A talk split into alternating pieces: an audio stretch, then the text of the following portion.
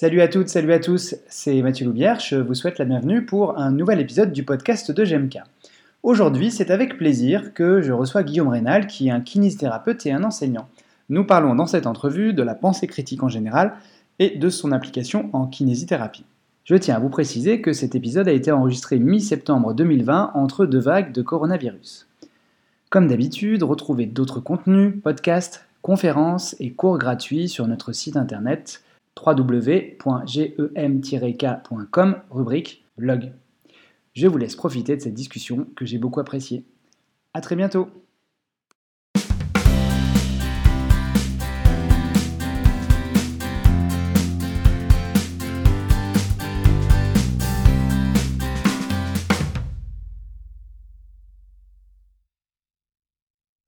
Euh, eh bien bonjour à toutes et bonjour à tous. Je ne sais pas si je dois regarder la caméra. Vous voyez qu'on est masqué, donc on va se permettre de retirer les masques. Bonjour Guillaume. Bonjour Mathieu. Le son passera mieux comme ça. Euh, première euh, interview de la rentrée pour GMK et je suis vraiment très heureux de te recevoir pour cet épisode de rentrée où nous allons parler d'un thème qui nous est cher à tous les deux, je pense, qui est de manière très large la pensée critique. J'utilise plus le terme de zététique exprès parce que je trouve qu'aujourd'hui il est connoté, mais on y reviendra peut-être sur ton avis là-dessus. Et euh, du coup, pour cette rentrée, euh, comme d'habitude, euh, ça me paraît intéressant de pouvoir présenter les conflits d'intérêts qui nous animent. Et avant de te présenter, je vais, me présenter moi. Donc, j'anime la chaîne GMK et on a un petit lien d'intérêt puisque tu vas travailler l'année prochaine. dans notre organisme, en tout cas, tu vas proposer une formation en tant que formateur indépendant dans notre organisme, donc on a un petit lien d'intérêt ensemble. Euh, donc je me permets de l'annoncer. Et puis comme d'habitude, GMK, c'est un organisme de formation privé. Euh, et dans la mesure où on est privé, on essaie forcément à un moment donné de faire tourner la boîte. Donc euh, c'est un conflit majeur. C'est un conflit majeur. Mais malgré tout, on essaye d'apporter du contenu, du contenu gratuit et de vous, de vous amener des informations tant professionnelles qu'un peu extra-professionnelles. Ceci étant dit, mon cher Guillaume, est-ce que tu pourrais te présenter du coup? Je peux me présenter. Euh, donc merci Mathieu de m'offrir cette opportunité de pouvoir euh, diffuser éventuellement euh, les bêtises que je peux déblatérer par moment. pour me présenter, je m'appelle Guillaume Rénal, mmh. je suis kinésithérapeute, je travaille en région parisienne, dans le 95, dans un cabinet libéral à mi-temps, avec une pratique quasiment exclusivement musculo-squelettique. J'ai aussi une pratique pour compléter ça euh, en tant qu'intervenant dans différents IFMK. Euh, j'ai un parcours où je suis diplômé euh, du CERF en 2015. j'ai fait ensuite pas mal de formations, quasiment exclusivement musculo-squelettique. j'ai fini bah, cette année un Master 2 en ingénierie de la réadaptation à la performance motrice à Amiens, donc un Master 2. C'est pour mes formations du coup. Mhm. Je pense que j'ai fait le tour. Donc euh, musculo-squelettique, tu as fait plutôt euh, des formations euh, euh, type longue, type courte Les deux. Des deux Les deux, oui, effectivement. j'ai suivi un cursus canadien de Campt. Mhm.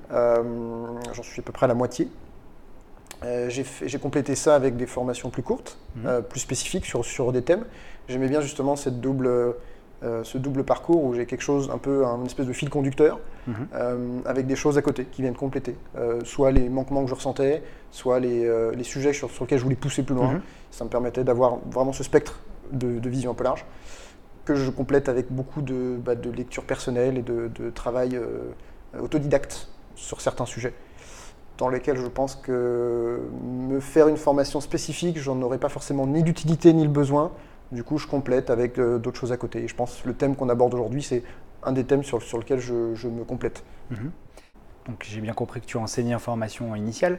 Comment tu es tombé dedans? À partir de quand tu as commencé à donner des cours? Parce que tu es diplômé euh, depuis... Alors, ça, commence, ça fait 5 ans. ans. Et donc finalement, tu as donné des cours assez rapidement, j'ai l'impression.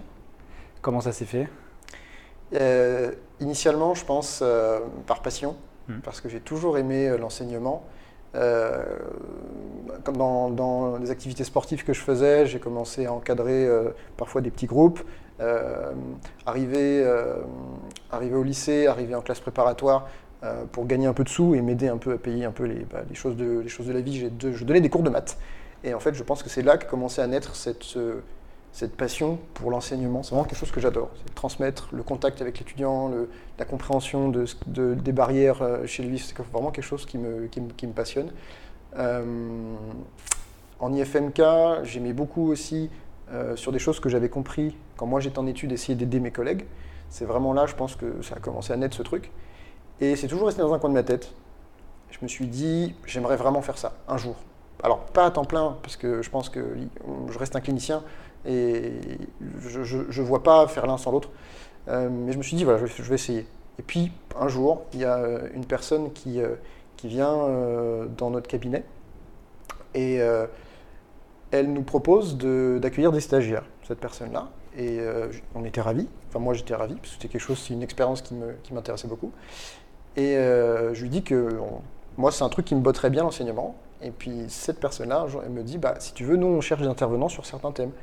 Et en fait, ça a commencé comme ça. Donc j'ai commencé sur des interventions de pratique, en fait, donc de TD, pratique.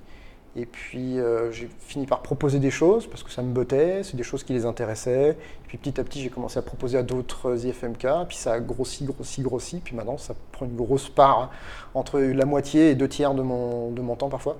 Mmh. Donc euh, voilà. c'est. T'es sur combien d'IFMK du coup? Euh, Je suis l'IFMK du CHIM à Melan-les-Mureaux, CERF à Saint-Denis, à la PHP, à Limoges, à Strasbourg, à l'EFOM ah je commence. Euh, et puis je suis directeur de mémoire pour, donc je vais pas, hein, mais à Assas, je suis directeur de mémoire. Et je crois que c'est tout. C'est déjà pas mal.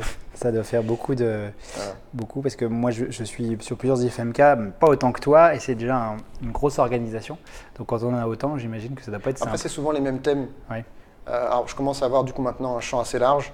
Euh, j'enseigne pas mal de choses à ce niveau-là, mais comme c'est les mêmes thèmes, en fait, si le travail que je fais à un endroit, pour, pour un IFMK, par exemple, bah, je vais le proposer ailleurs. Si ça les intéresse, ils le prennent. Si ça ne intéresse pas, ils ne prennent pas. Donc, voilà, Après, des fois, ils me font des commandes. Ils me disent bah, J'aimerais bien que tu fasses un truc sur ça. Donc, ça, me, ça me rajoute une charge. Mais une fois qu'il est fait, je peux le proposer ailleurs. Donc, au final, euh, après, moi, je, je, suis passionné par ça. Donc, c'est ton euh, truc. Voilà, j'aime bien ça. C'est mon kiff. Hmm. Donc, euh, ça ne me dérange pas de passer du temps. Ah bah, c'est cool à entendre.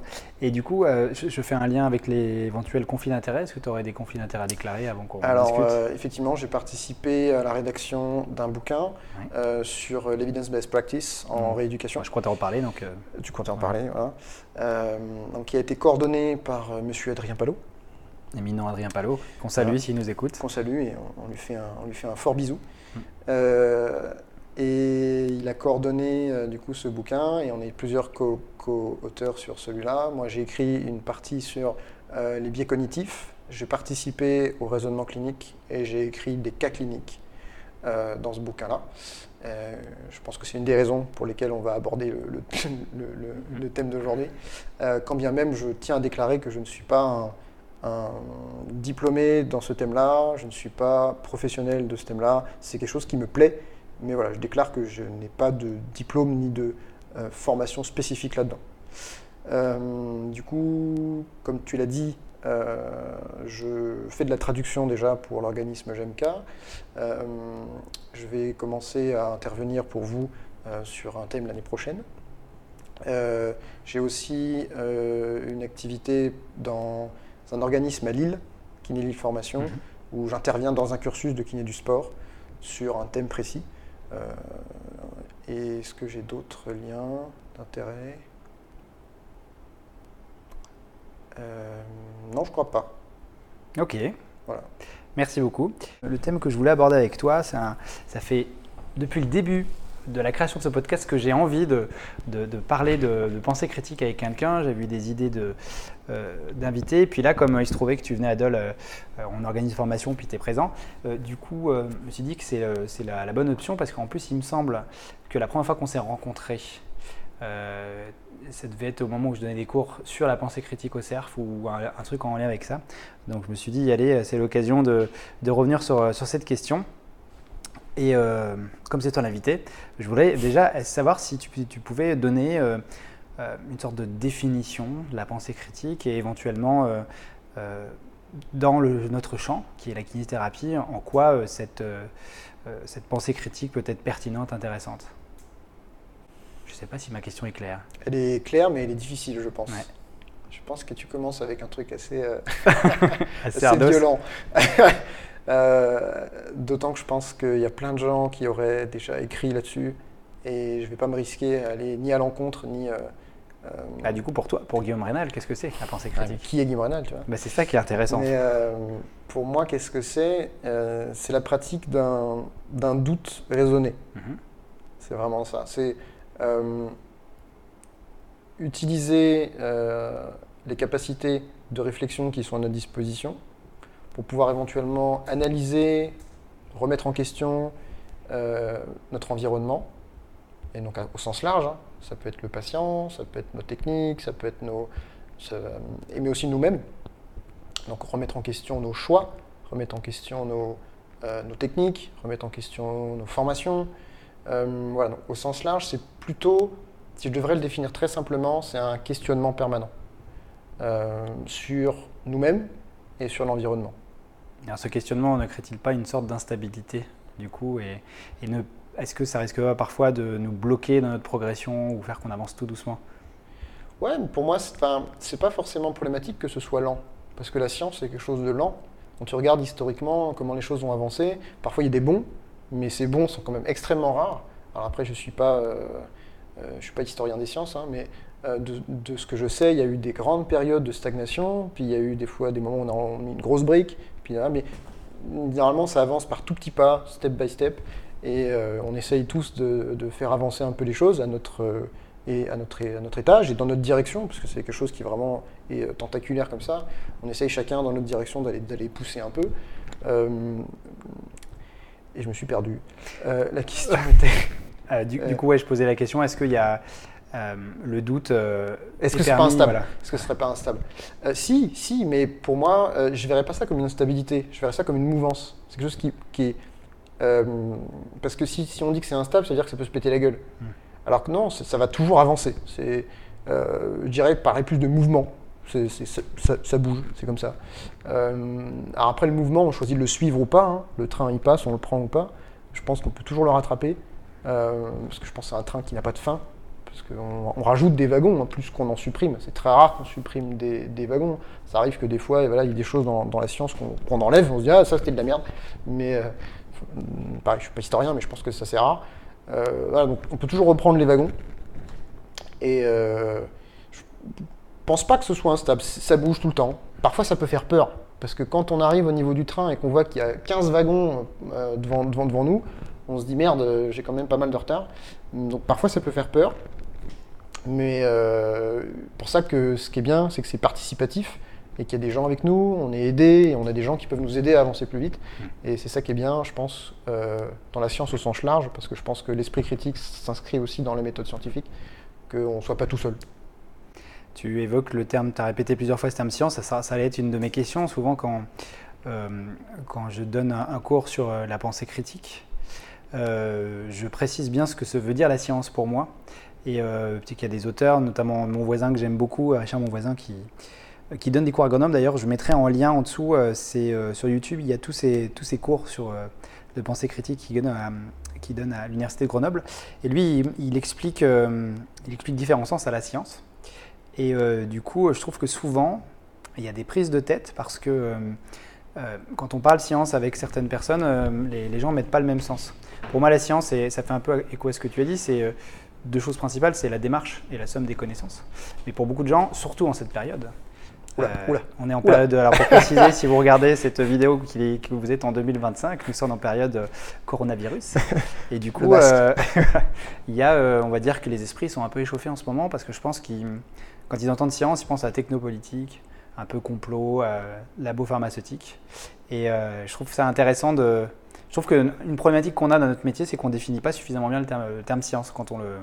Je sais pas si ça fait écho. Bah, je pense que de toute façon, pour pouvoir démarrer un débat ou une discussion en toute euh, sérénité, l'important, ça reste de définir les thèmes, hmm. les, termes, pardon. Et ça reste ça une, base dans n'importe quel débat, c'est de quoi on va parler et se mettre d'accord sur quoi on va parler. Et je pense que beaucoup de quiproquos naissent du fait qu'on on pense parler de la même chose, mais on ne parle pas de la même chose. Et c'est sûr que par exemple, quand tu débutes une conversation avec quelqu'un, si vous pensez être d'accord sur un terme et qu'on ne l'est pas, vous parlez pas de la même chose, vous n'êtes pas au même niveau de discussion, et ça amène des quiproquos, et les esprits peuvent s'échauffer, et puis après on se prend la tête, euh, alors qu'on ne devrait pas. Et c'est pour ça que je pense que c'est une bonne question de se dire de quoi on parle.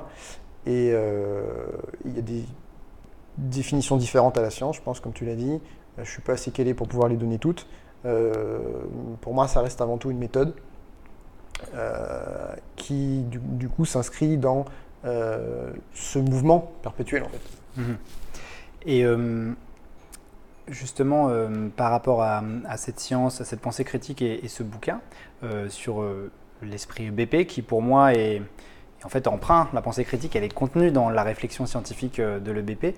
Comment tu as, tu as construit cette partie-là pour, euh, c'était une commande de la part d'Adrien en disant voilà j'aimerais bien que tu parles un petit peu de, de la pensée critique ou euh, sur les biais ou comment ça s'est passé Alors euh, Adrien effectivement connaissait déjà mon appétence pour le sujet mmh. parce qu'on avait déjà discuté autour, autour, de ce sujet-là et du coup j'ai pas eu connaissance de l'ensemble du projet. Moi je suis arrivé en cours de route sur ce projet-là. Et euh, du coup, je ne sais pas comment est-ce que c'est né, mais il a fait appel à moi justement pour parler de ça, parce qu'il euh, savait que ça m'intéressait et, peut-être qu'il m'estimait compétent pour pouvoir, pour pouvoir en parler.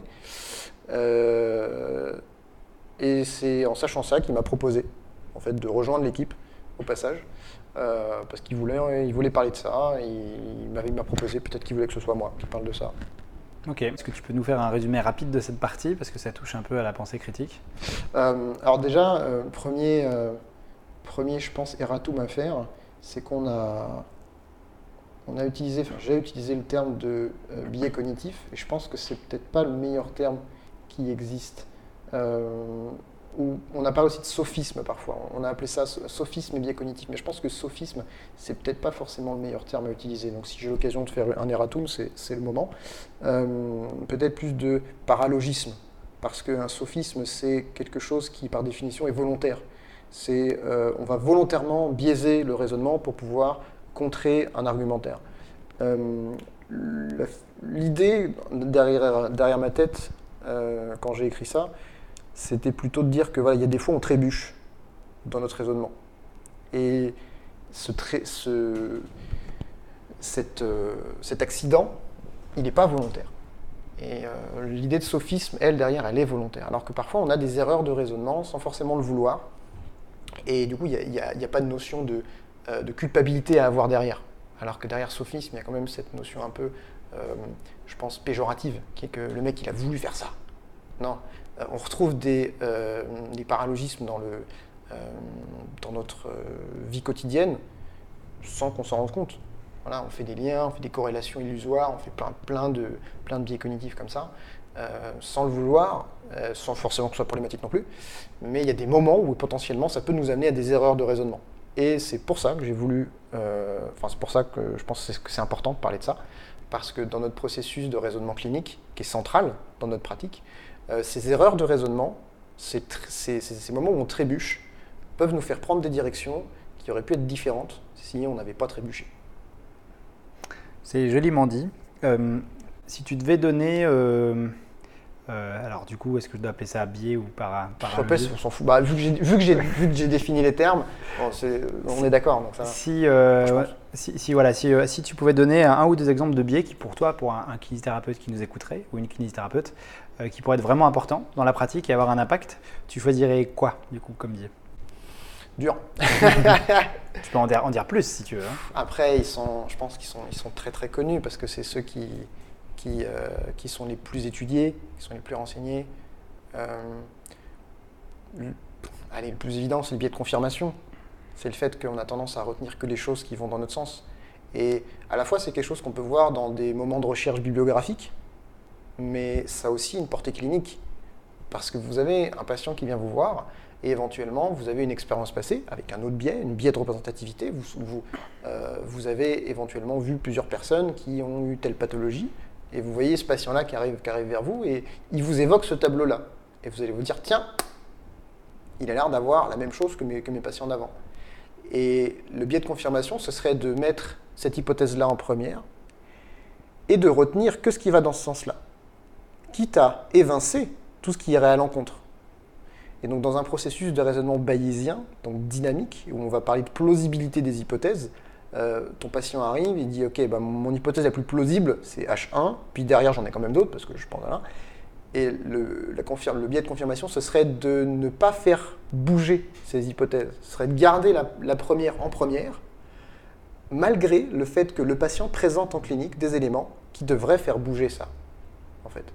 Euh, et pour moi, ça, c'est un des, un des trucs qui serait les plus, euh, plus représentatifs d'une pratique clinique. Comment on pourrait se prémunir de ce biais? Ah, ah. Limité euh, Déjà, on sait qu'on ne peut pas s'en protéger. C'est pas possible, en tout cas dans les études qui ont été faites là-dessus. Alors, j'ai pas connaissance d'études spécifiquement sur la kinésithérapie ou le raisonnement en kinésithérapie, mais sur ce qui a déjà été fait, principalement en médecine et en infirmière, bah, en fait, ça marche pas. Par contre, on peut essayer de limiter. On ne peut pas s'en protéger. Et la première étape, c'est déjà les connaître, pour les reconnaître. Et savoir quand est-ce que nous, on le fait. Et savoir quand est-ce que nous, on le fait, ça sous-tend se poser des questions sur nous-mêmes. Et donc ça revient à ce qu'on disait tout à l'heure sur la pensée critique, sur, ben, en gros, euh, le pourquoi et le comment, la remise en question de nous-mêmes. Et c'est pour ça que je pense, on est d'accord là-dessus, que la pensée critique, c'est quelque chose qui est intrinsèquement euh, indissociable du raisonnement clinique et de la kinésithérapie parce qu'on en a besoin.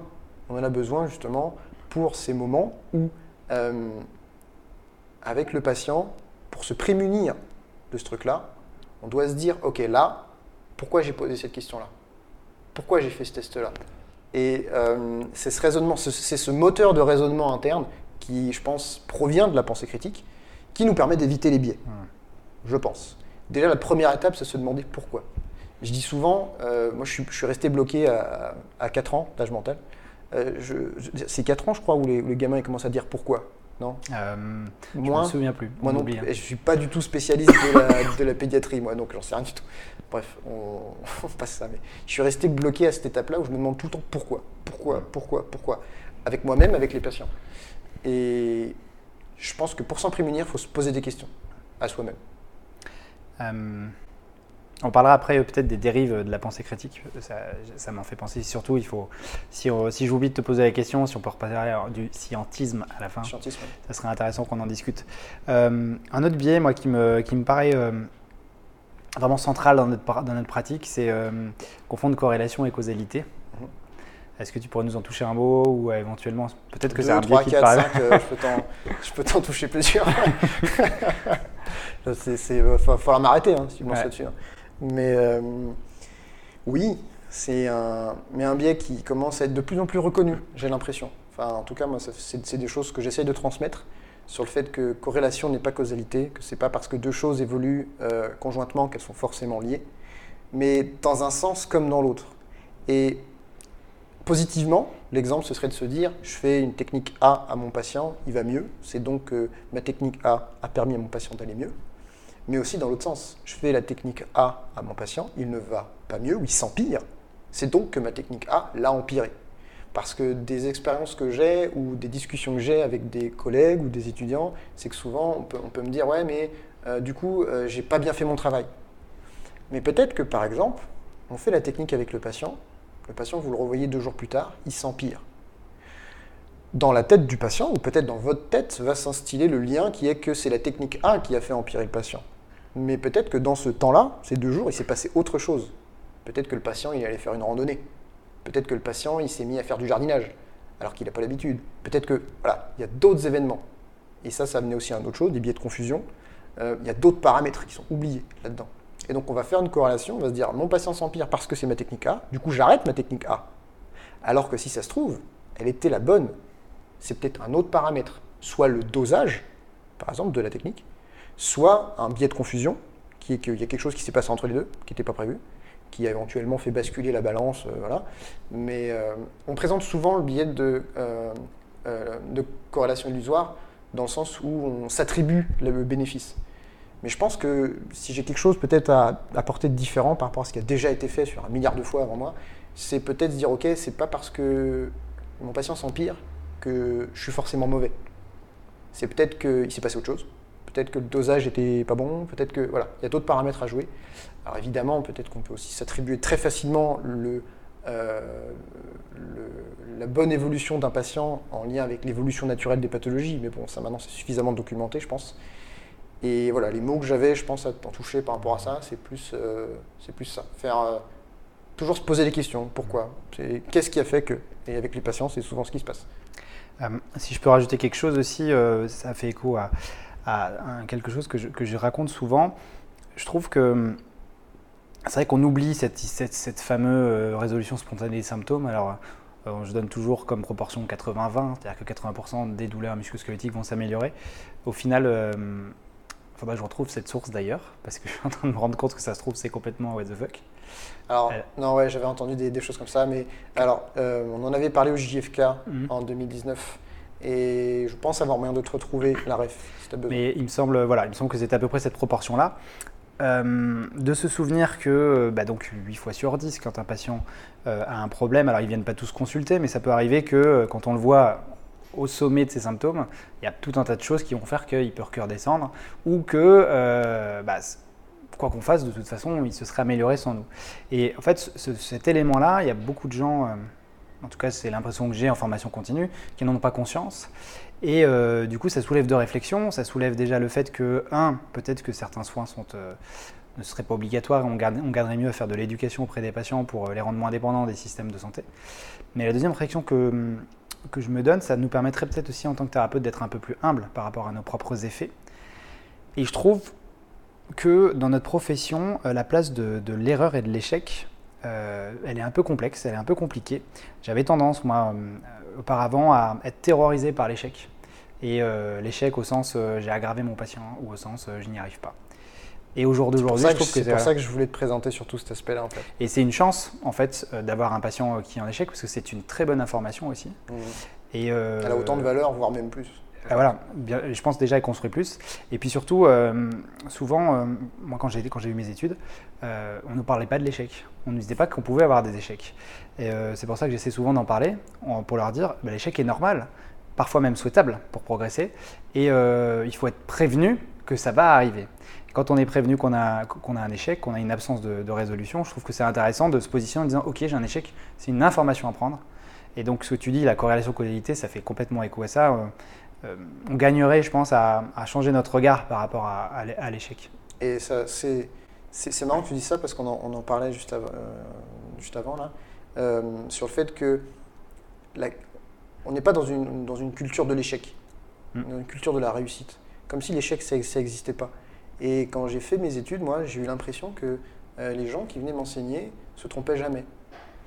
Et quelle dure réalité, hmm. quel dur retour à la, réalité fut que bah, en pratique clinique, bah, des fois on se trompe. Hmm. Voilà, ça arrive. Et c'est normal. Et je pense que je suis entièrement d'accord avec toi. On devrait parler beaucoup plus de nos échecs. Et quand j'interviens auprès d'étudiants, j'essaye de leur parler de mes échecs aussi. Euh, parce que je trouve qu'on apprend plus de ça. Et je trouve qu'on retient aussi beaucoup mieux les choses quand on se gourre mais on est dans une culture qui remonte, je pense, à beaucoup plus loin dans notre, dans notre, dans notre cursus scolaire, où euh, c'est bête à dire, mais par exemple, euh, parfois les élèves ou étudiants ou après apprenants euh, n'osent pas parler par peur de se tromper. Mm. C'est horrible ça, parce que du coup, tu vis dans une peur de te tromper. Et cette peur de te tromper, elle est entretenue, et après, elle va se traduire en pratique par des gens qui ne vont pas forcément reconnaître, ni accepter, ni bien vivre l'échec je suis passé par là aussi, je pense que maintenant je vis un peu mieux l'échec, euh, mais ça fait partie intégrante du processus et je suis entièrement d'accord avec toi, je pense qu'il faudrait qu'on parle plus de l'échec pour reconnaître sa place dans le processus d'apprentissage et de progression. Euh, je vais me faire un peu l'avocat du diable. Vas-y. Euh, vous êtes bien entier avec votre corrélation causalité. Mais moi, ça fait 30 ans que j'applique la technique perlin-pimpin sur mes patients, qui sont contents, qui reviennent. je sais bien que ça marche. Qu'est-ce que vous me racontez là? Je vais continuer. Du coup, ils sont améliorés, donc c'est bien que ça fonctionne. Ok. Alors, euh, j'ai l'impression que je ne parle pas des choses que tu as envie que je parle. j'ai l'impression que tu ramènes les choses vers ce que non, tu non, veux. Non, bah, c'est un peu le principe de l'interview orientée. mais, mais, du, coup, on aurait... non, pas euh, Qu'est-ce que je dis à cette personne-là? Bah Déjà, ça dépend du contexte. Si c'est une personne qui, qui, qui vient me parler, déjà, elle fait ce pas vers moi. Mhm. Donc peut-être que déjà, elle est plus ouverte à la Mhm. discussion. Si c'est dans un débat ouvert et que euh, je me mange ça dans la tronche parce que moi j'ai parlé d'autres- choses avant, ça va être un peu différent.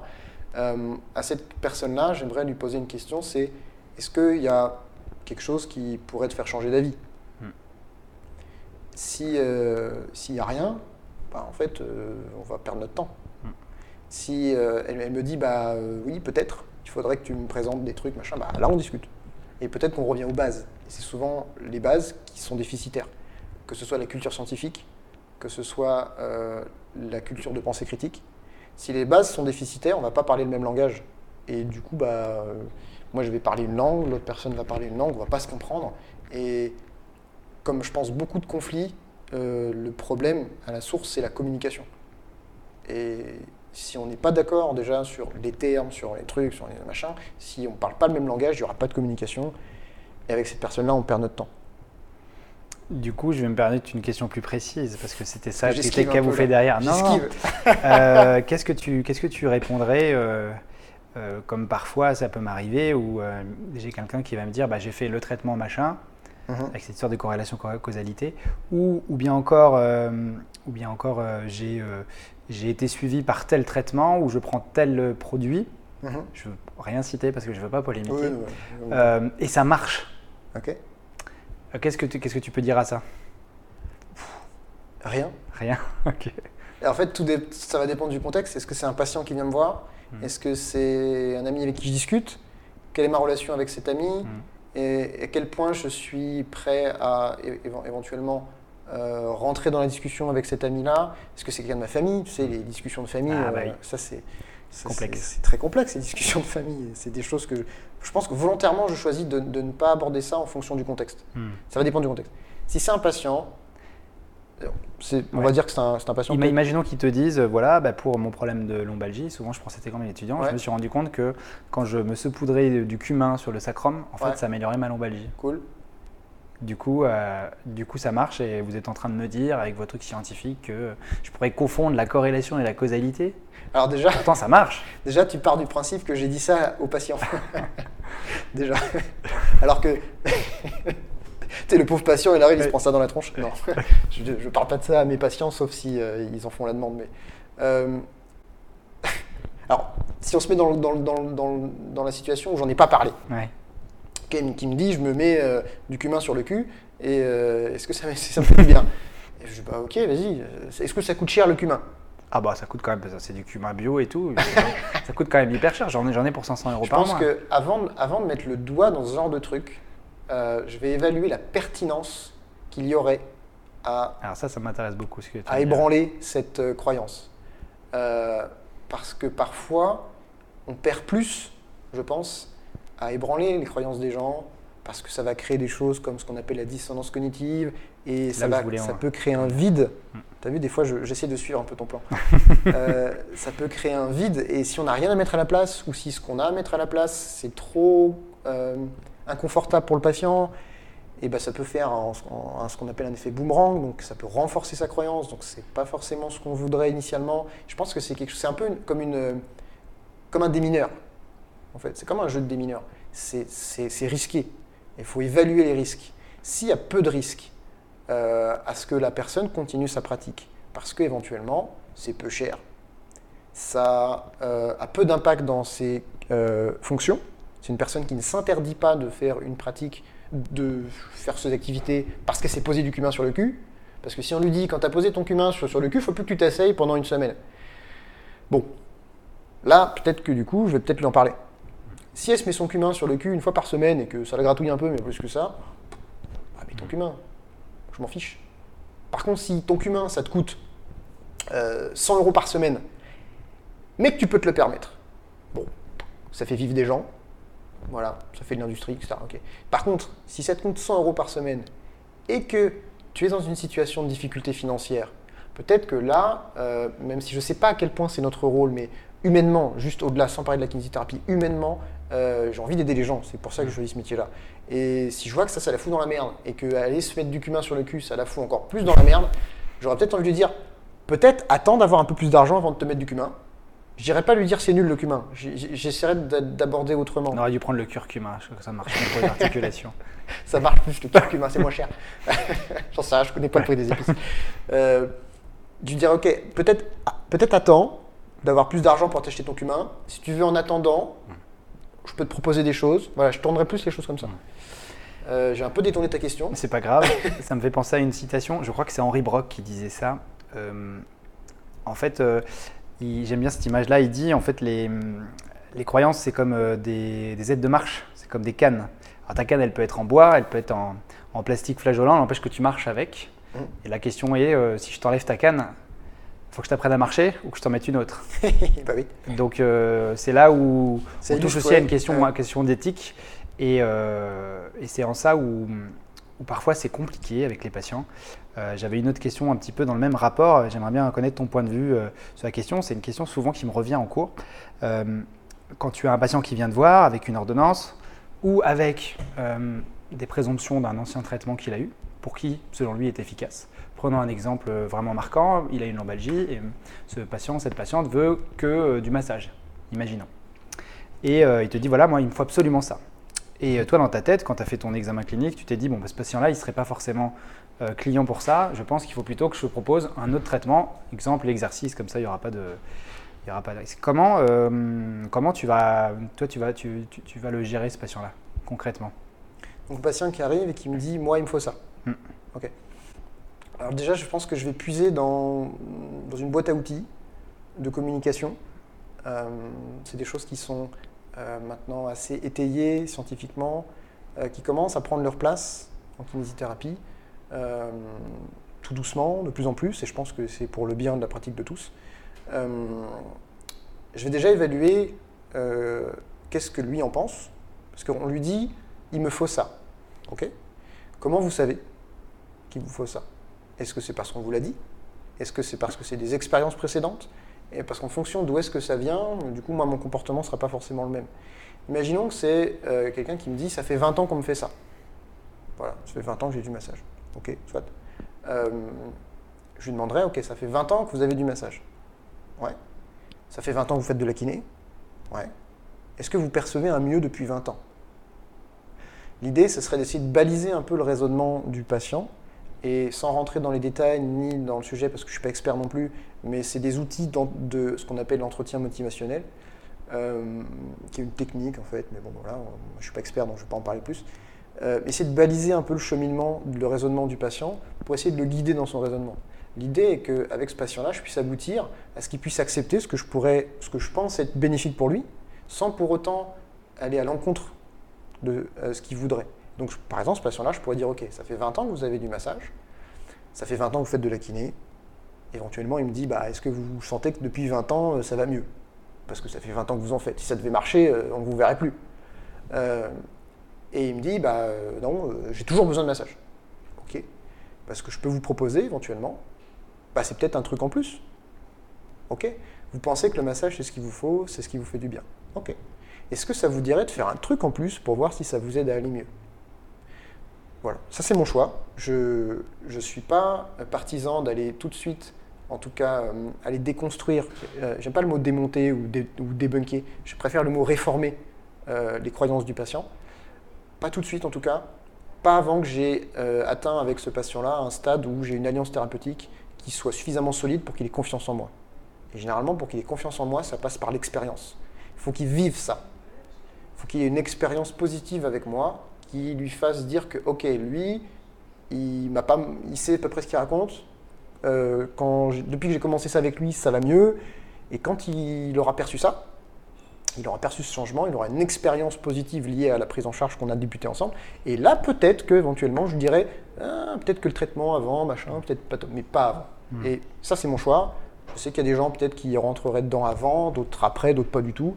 Moi, mon choix, c'est plus doux, je pense ce qui est intéressant, ce qui m'intéresse euh, aussi, c'est euh, peut-être euh, que tu nous donnes quelques, outils de pensée critique, parce que, bon, je le rappelle, pour ceux qui, ne connaissent pas le mot, il existe un, truc qu'on appelle la zététique, avec un Z comme Zoro, qui en fait, ce que dit mon voisin, c'est le bras outillé de la pensée critique.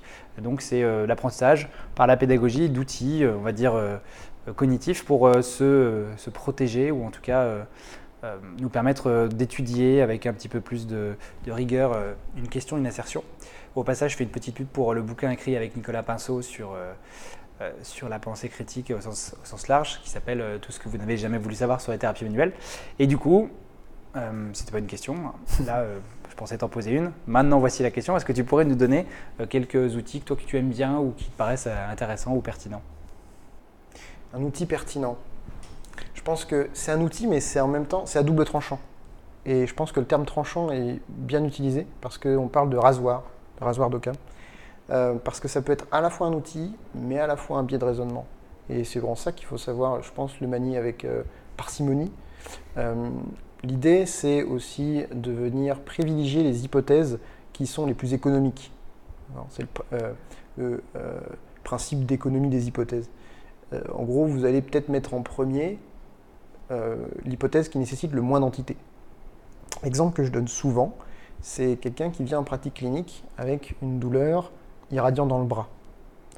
Éventuellement, vous avez l'ensemble du cadran, ça, prend, tout le bras comme ça. Euh, l'hypothèse la plus plausible, dans un raisonnement bayésien, si vous suivez euh, le principe du rasoir de Kahn, ce serait de prendre l'entité la plus économique. La plus économique, ce serait du coup une entité. Ce serait quelque chose de cervical qui irradie dans le bras. On a une entité cervicale qui donne des sensations dans le bras. Euh, sauf que c'est pas forcément celle-là qui est bonne. C'est peut-être celle à privilégier. Et c'est en ça que pour moi, c'est un outil qui est intéressant parce que du coup, il permet d'organiser son raisonnement, d'organiser ses hypothèses. Mais il sera à double tranchant parce qu'il faudra être capable de pouvoir faire bouger ses hypothèses. Et ça fait le lien avec ce qu'on disait tout à l'heure sur le, biais de confirmation, en fonction de ce qu'on trouve avec le patient. Hmm. Et peut-être que cette hypothèse-là, on va la mettre en première, les cervicales. Mais si on retrouve des choses avec le patient qui euh, vont contre ce sens-là, il ne faudra pas résister, résister à ce changement. Donc c'est le plus plausible, le fait que ce soit potentiellement un truc qui est dans le bras, ça vienne cervical, parce que c'est le plus économique. C'est un peu Dr House, en fait. De toute façon, vous regardez Dr House, c'est ça en fait. Hein. Il, fait, il fait que ça pendant tout le truc, je crois. Je crois que c'est parti en couille un peu la saison à un moment donné, mais bon, je me souviens plus. Mais euh, c'est ça en fait. C'est qu'est-ce qui est le plus économique? Et ensuite, on développe. On teste cette hypothèse, on éprouve cette, hypothèse-là. Est-ce que cette hypothèse-là, il y a des choses qui vont à l'encontre? Donc il faut, plutôt que d'aller confirmer ces hypothèses, il faut chercher à aller infirmer son hypothèse. Et ça, c'est le fondement du processus scientifique. C'est essayer de démonter ses propres idées. Si on arrive à la démonter, c'est que c'est peut-être pas ça, ou c'est qu'en tout cas, il n'y avait pas suffisamment de preuves, là, cliniques, de preuves cliniques, qui allaient dans ce sens-là. Et du coup, il faut être capable de pouvoir aller une deuxième. si je reprends cet exemple-là, ça peut être par exemple qui vient avec quelque chose en cervical, mais aussi à l'épaule. Et je pense à, un patient que j'ai vu il n'y a pas très très longtemps, qui avait en fait ce tableau-là, douleur irradiante dans le bras. en fait, on fait un examen clinique et on examine, on examine tout le cadran, on examine les cervicales. Bon, ça reproduit des symptômes un peu en cervical, mais aucune irradiation. ok? On tourne un peu dans tous les sens, machin, on fait plein de tests, plein de trucs, plein, plein, plein de machins. Euh, rien qui démontre que l'irradiation pourrait potentiellement être d'origine cervicale. Donc on continue, on fait un peu l'épaule, passe pas grand chose. Coude, bon, on arrive à la main, et la main, euh, on a, je fais un test de préhension, je demande de serrer. Et à la préhension, on a redéclenché son symptôme dans le bras. Et du coup, une autre hypothèse qui aurait pu naître, c'est éventuellement euh, une épicondylalgie latérale. Et en fait, on est, du coup, moi j'ai ouvert des tiroirs à ce moment-là, épicondylgie latérale, j'ai fait des trucs sur ça, et en fait, peut-être que ce patient-là, il avait plutôt un tableau de cervicalgie plus épicondylgie latérale. Et initialement, c'est peut-être pas celle auquel j'aurais pensé. Donc c'est à la fois un outil, parce qu'il me permet de m'organiser, mais aussi c'est un double tranchant, parce que si je ne l'utilise pas bien, bah, je me serais arrêté à la première, en me disant c'est ça, et je serais parti sur un truc comme ça. Alors que peut-être non. Ok, rasoir de cam à utiliser avec parcimonie. D'ailleurs, c'est un peu la parcimonie des hypothèses, comme on dit. C'est ça. Je pense que c'est quelque chose qui est vraiment, vraiment à double tranchant. Hmm. Et c'est à la fois un biais, mais à la fois un outil, je pense. Ça doit être l'outil que j'utilise le plus. D'ailleurs, pour ceux qui nous écoutent et qui ne connaissent pas, bon, il y a beaucoup de gens qui connaissent ça, je ne saurais trop vous conseiller le magnifique bouquin et sinon le film de Echo éponyme Le nom de la rose avec ce fameux Guillaume d'Occam justement qui est dedans et ça montre toute en partie toute, toute cette histoire, Rasoir d'Occam qui porte le nom de ce, ce, moine. ok, super. juste pour finir, j'aimerais qu'on évoque les, les, problématiques de dérive de, la, de cette pensée critique. Alors, je vais faire un tout petit raccourci. Euh, on est dans une société où les réseaux sociaux ont une part de plus en plus prégnante, j'ai l'impression. Et, euh, et, parfois, du coup, on a des systèmes un peu de chambre d'écho qui fait qu'il y, a des, euh, il y a des théories parfois un petit peu exotiques qui vont apparaître. Et parallèlement à ça, on a aussi parfois des gens qui vont être très passionnés, parfois, à mon sens, trop, et euh, qu'on pourrait peut-être appeler le scientisme. Je ne sais pas si tu seras d'accord avec cette définition. Tu en sauras probablement plus que moi vu, vu que tu as participé au livre. Est-ce que tu, tu, pourrais nous parler un peu de ces, ces dérives, après que j'ai un petit peu brossé euh, mon point de vue général sur, euh, sur la question je, je, peux en parler un peu, oui. déjà, c'est intéressant que tu, en fait, tu parles d'une dérive. Tu parles du scientisme, mais il y en a deux autres. et il y a un article de Michel Geda de 2017 qui est très intéressant du coup, on pourra le mettre ici, mm. euh, qui, euh, qui, qui, aborde un peu ces sujets-là. Alors, je ne me rappelle plus exactement du. Ça y est, je me remets. Euh, c'est là qu'il parle du populisme après. Voilà, ça y est, j'y suis. Il parle d'indice de factualité. Et c'est ça, c'est médecine factuelle, pratique factuelle et indice de factualité. Et dans ce papier-là, c'est intéressant parce qu'il évoque ça. Et dans les trois piliers que serait, qui constituent l'evidence based practice, donc on aurait euh, plutôt le patient, plutôt le praticien et plutôt les données euh, factuelles. Et je pense qu'il peut y avoir comme une boursouflure de chacune de ces composantes chez, une personne qui peut amener à des comportements pathologiques. Et tu parles de scientisme, je pense, parce que c'est celui qui est peut-être le plus visible sur les réseaux, euh, mais il y a du populisme aussi, qui est pas mal visible sur les... Non, plutôt du dogmatisme. C'est parfait de tout. En fait, j'ai l'impression qu'il y, a un petit peu de tout. Donc, euh, je ne ferai pas forcément de hiérarchie entre eux, mais on peut avoir des gens qui vont, qui, vont dire Bah, moi, tant que mon patient va mieux, ça, c'est plutôt du populisme. On peut avoir quelqu'un qui me dit Bah, moi, je fais ça depuis 30 ans, ça marche. Ça, c'est plutôt du dogmatisme. Et puis, on peut, on peut avoir des gens qui nous disent Ah, bah, dans la, dans la, dans la littérature, c'est comme ça. Et ça, c'est plutôt du scientisme. Et c'est un jeu d'équilibriste, en fait. Hein. Euh, je pense qu'il y a des, des appétences qui font qu'on a plus tendance à aller développer une composante qu'une autre. Je pense que c'est aussi nos, nos moteurs initiaux. Qu'est-ce qui fait qu'on est arrivé dans ce métier-là? Et les rencontres qu'on a faites, qui peuvent ensuite nous faire aller vers plus une direction plus qu'une autre. Mais je pense qu'il ne faut pas perdre de vue que euh, s'il y a une, une, vérité quelque part, et elle est peut-être un peu, un petit peu au milieu de tout ça, euh, entre le patient, le praticien, et les données de la littérature, parce qu'on sait que euh, les données de la littérature, ça ne représente pas forcément toujours la réalité. Quand vous discutez avec des scientifiques eux-mêmes, et j'invite tout le monde à aller discuter avec des scientifiques, parce que si vous pensez que les chercheurs, c'est des gens qui restent dans leur labo, qui ne voient pas de patients, c'est faux en fait. C'est des gens qui, voient des patients. Euh, vous discutez avec euh, quelqu'un qui est très satisfait de sa technique, bah, forcément, il va avoir envie de vous dire qu'il marche bien. Et vous discutez avec quelqu'un qui a une relation thérapeutique très forte avec ses patients, ben, il y a de fortes chances que lui, en fait, ce qui lui importe plus, c'est le bien-être et l'évolution du patient.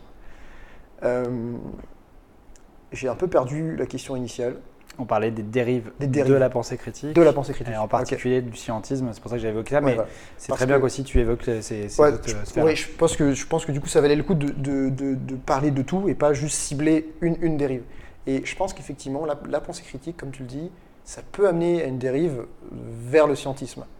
Euh, parce que du coup, tu parlais de zététique, effectivement. C'est un terme qui, effectivement, n'est peut-être plus euh, recommandable. Donc oui, je trouve qu'il a été euh, détourné. Détourné de, il y, a, dix ans, quand je parlais zététique, par exemple, tout le monde me regardait avec des grands yeux, c'était beaucoup moins présent. et je, je, me fais un peu de la peine parce que je trouve qu'il a été ouais, complètement détourné. Aujourd'hui, quand tu dis je fais de la zététique, euh, bah, pour certaines personnes euh, qui, ont, qui, ont, été trop loin sur ces questions-là, par excès de scientisme, je, dirais.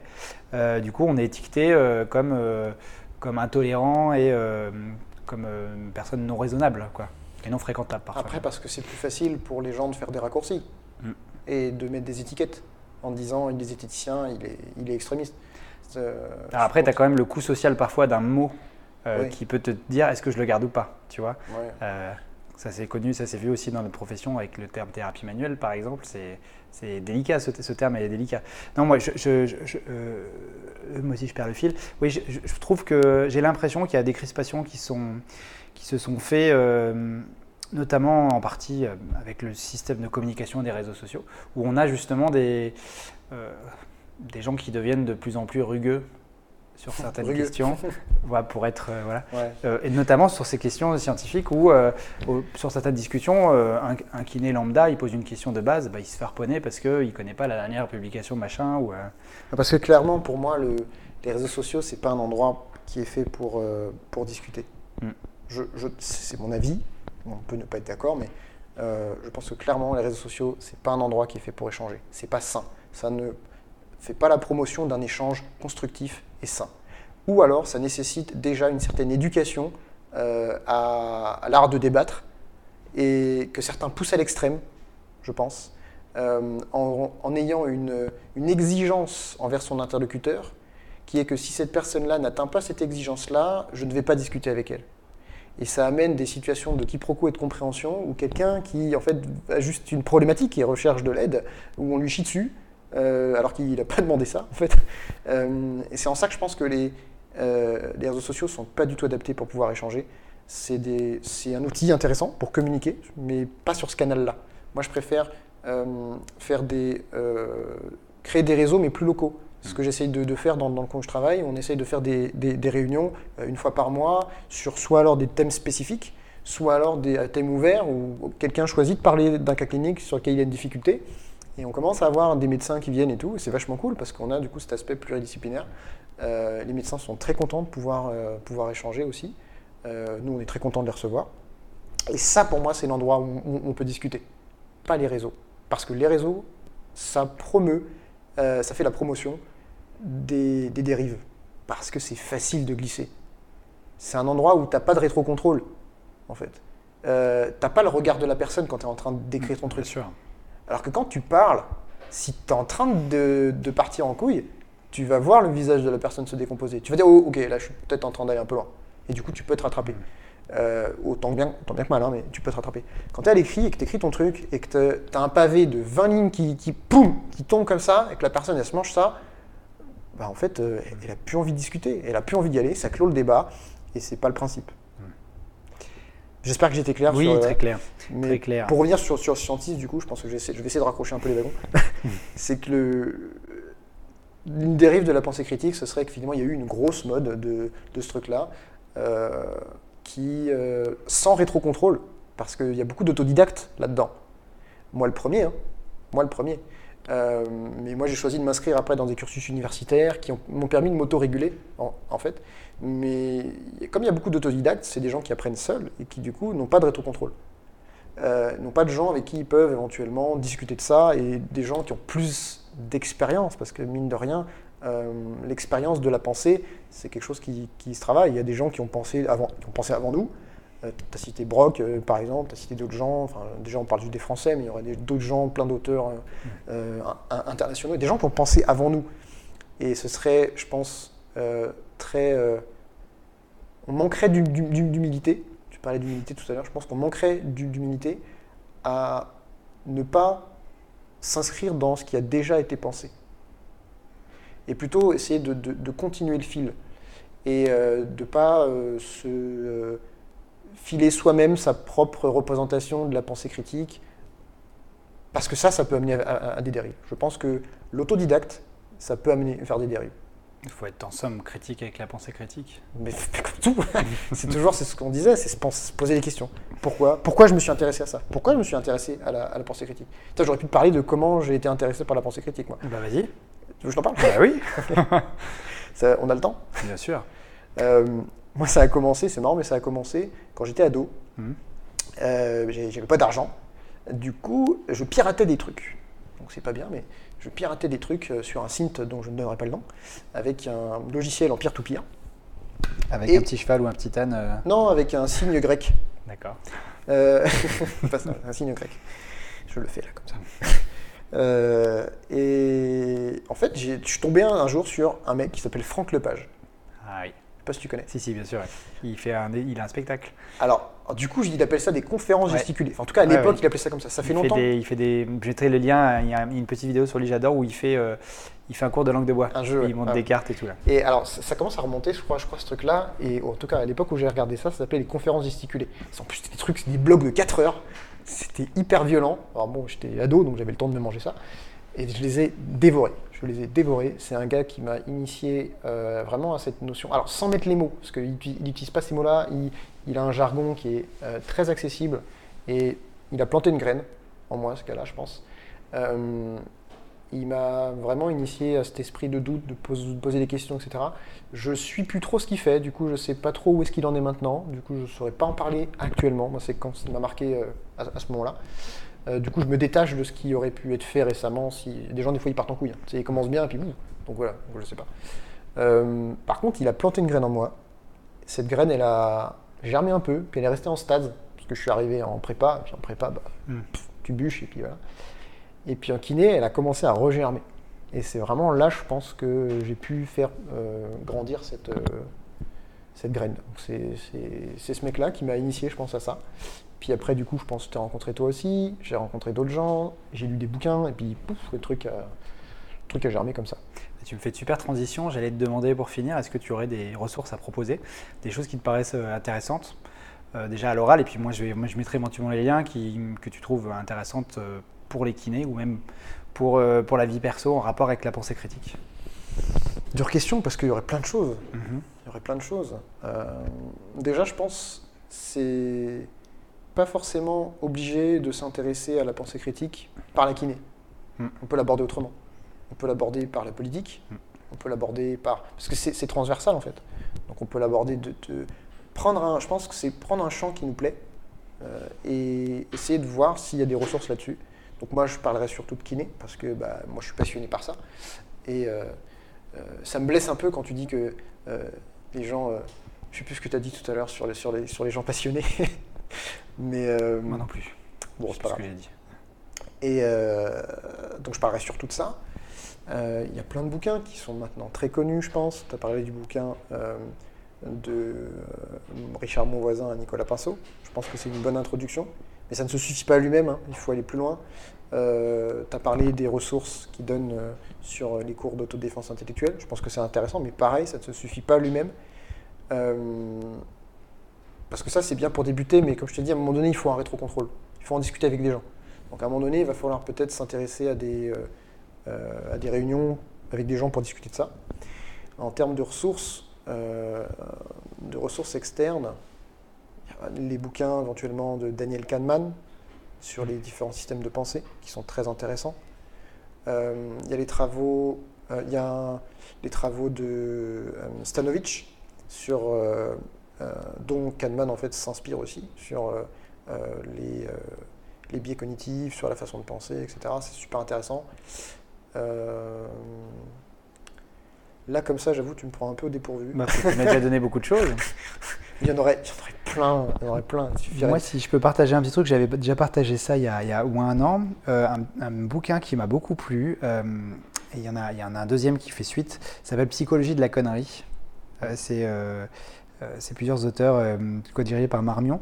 Et il y a Histoire de la connerie aussi qui est paru, euh, je trouve vraiment intéressant parce qu'on est au cœur, au cœur du métier, au cœur de la réflexion et, et des bêtises que peuvent faire nos cerveaux. Euh, et une autre ressource que je trouvais vraiment intéressante, c'est travailler sur euh, les hallucinations euh, de perception. Mm. Euh, pour se rendre Ah, compte que, en a un qui me vient là. euh, pour se rendre compte que euh, on peut avoir des illusions euh, visuelles, auditives, hein, vous trouvez ça sur YouTube, mais donc aussi tactiles et d'être, euh, de lire des, des travaux dessus, je trouve ça intéressant. Qu'est-ce que tu voulais rajouter du coup? Euh, Il y a un bouquin assez intéressant. J'ai plus l'auteur, mais tu pourrais le retrouver. C'est The Brain That Changed Itself. C'est le cerveau, cerveau qui se change tout seul. Et c'est un bouquin super intéressant sur différentes expériences qui ont pu être faites au niveau du cerveau, euh, dans les perceptions, comment on est capable de modifier des perceptions et à quel point est-ce que ça peut être plastique. Ouais. Et ils ont fait pas mal d'expériences chez les aveugles. En fait, où ils ont été capables de pouvoir faire voir des aveugles avec des stimulations au niveau de la langue. Et quel lien je fais avec la pensée critique qui est que aussi toujours rester bah, un peu humble sur les, capacités du cerveau, à pouvoir interpréter des choses en fait.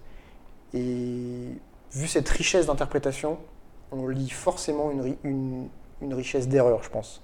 Et tu as parlé un petit peu de toutes les illusions qui existent, qu'elles soient haptiques, euh, visuelles, euh, etc. On en a plein. On aurait pu parler de ça d'ailleurs en clinique, sur les illusions qu'on a, qu'on a dans notre pratique quotidienne. Euh, le sens idéomoteur, enfin toutes ces impressions qu'on a des fois, on sent que ça bouge alors que ça bouge pas vraiment, enfin plein de trucs comme ça, on aurait pu en parler. Euh, on aurait pu parler des faux souvenirs induits. Les souvenirs induits, ouais. C'est terrible ça. Hein. C'est terrible, mais c'est des choses on s'en rend pas compte. Je pense qu'à notre niveau, c'est pas des choses qui ont un impact dangereux pour la vie des gens. Je pense que c'est des choses qui ont un impact parce qu'on est capable de pouvoir euh, instiller des pensées dans les, dans les gens, mais sans le faire exprès. Encore une mm. fois, c'est ce que je te disais au début. Hein. Je pense que les gens ne s'en rendent pas compte ou ne le font pas volontairement. Mais il y a une, une dame qui a beaucoup fait des, des recherches là-dessus et elle a une conférence sur YouTube. Elle présente ça. Elle est venue présenter ça, je crois, à l'Observatoire de zététique. C'est en 2014, je crois. J'y pense justement. Euh, je pense que c'est elle qui a écrit ça. Il y a une, une autre collection qui s'appelle euh, Une chandelle dans les ténèbres, une collection d'Henri Brock. C'est des petits livres d'une cinquantaine de pages sur différentes thématiques. Et donc, il y en a un, je pense que c'est elle, je ne retrouve pas son nom, sur les souvenirs rendus, mais je mettrai tout en lien. Vous aurez là dans les commentaires euh, beaucoup, beaucoup de choses à aller regarder si vous êtes intéressé. De toute façon, je crois que c'est, de mémoire, je crois que c'est la seule qui ait fait de la recherche là-dessus. Oui, c'est tout un truc sur les, voilà, sur les souvenirs et, et vous avez la conférence sur YouTube qui est ultra intéressante. Elle vous présente les différentes expériences qu'ils ont fait euh, avec des, euh, des voitures, des, accidents. C'est mm. incroyable, c'est incroyable. Et du coup, si on se transpose ça en kiné, on se dit mais c'est fou, mm-hmm. c'est fou ce qu'on peut dire aux gens, ce qu'ils peuvent nous rapporter. Enfin, c'est assez fou. C'est ça. Euh, bah écoute, merci beaucoup pour. Euh, je pense qu'on aura fait à peu près une heure. Euh, on remercie ceux qui ont réussi à tenir jusqu'au bout, à nous écouter. C'était une discussion gesticulée, ouverte. On avait plus ou moins un plan, mais l'objectif c'était de parler et puis de discuter de cette thématique-là de la pensée critique. Une discussion épicée, tu crois qu'on peut dire ça? Oui, je pense. On peut dire. merci à toi. Je rappelle juste, avant de te laisser le mot pour la fin, que vous pouvez retrouver sur notre podcast d'autres interviews intéressantes. Je vais essayer de poursuivre euh, ces interviews aussi longtemps que je peux parce que je trouve que c'est vraiment intéressant euh, de discuter avec, avec des kinés et de s'intéresser à leur passion à eux. J'ai pris beaucoup de plaisir à discuter avec toi pendant cette heure et je vais te laisser le mot de la fin. Est-ce que tu veux rajouter quelque chose? Hum, Déjà, te remercier de me donner cette opportunité-là. je suis pas, je pense qu'on se ressemble un peu là-dessus. Moi, je suis pas du genre à, à, vouloir, vouloir de la visibilité. Mhm. Donc euh, c'est un exercice aussi un petit peu, euh, euh, je ne vais pas dire maladroit, mais un peu, un peu nouveau, un petit peu gênant. Donc j'espère que ça aura été bénéfique. Le mot de la fin, je vais le redire, ce serait de rester bloqué à 4 ans d'âge mental et de toujours avoir le pourquoi. Et pourquoi ça marche. Alors restez bloqué à 4 ans d'âge mental et je vous dis à très bientôt pour un nouveau podcast avec GMK. Merci. Merci Mathieu.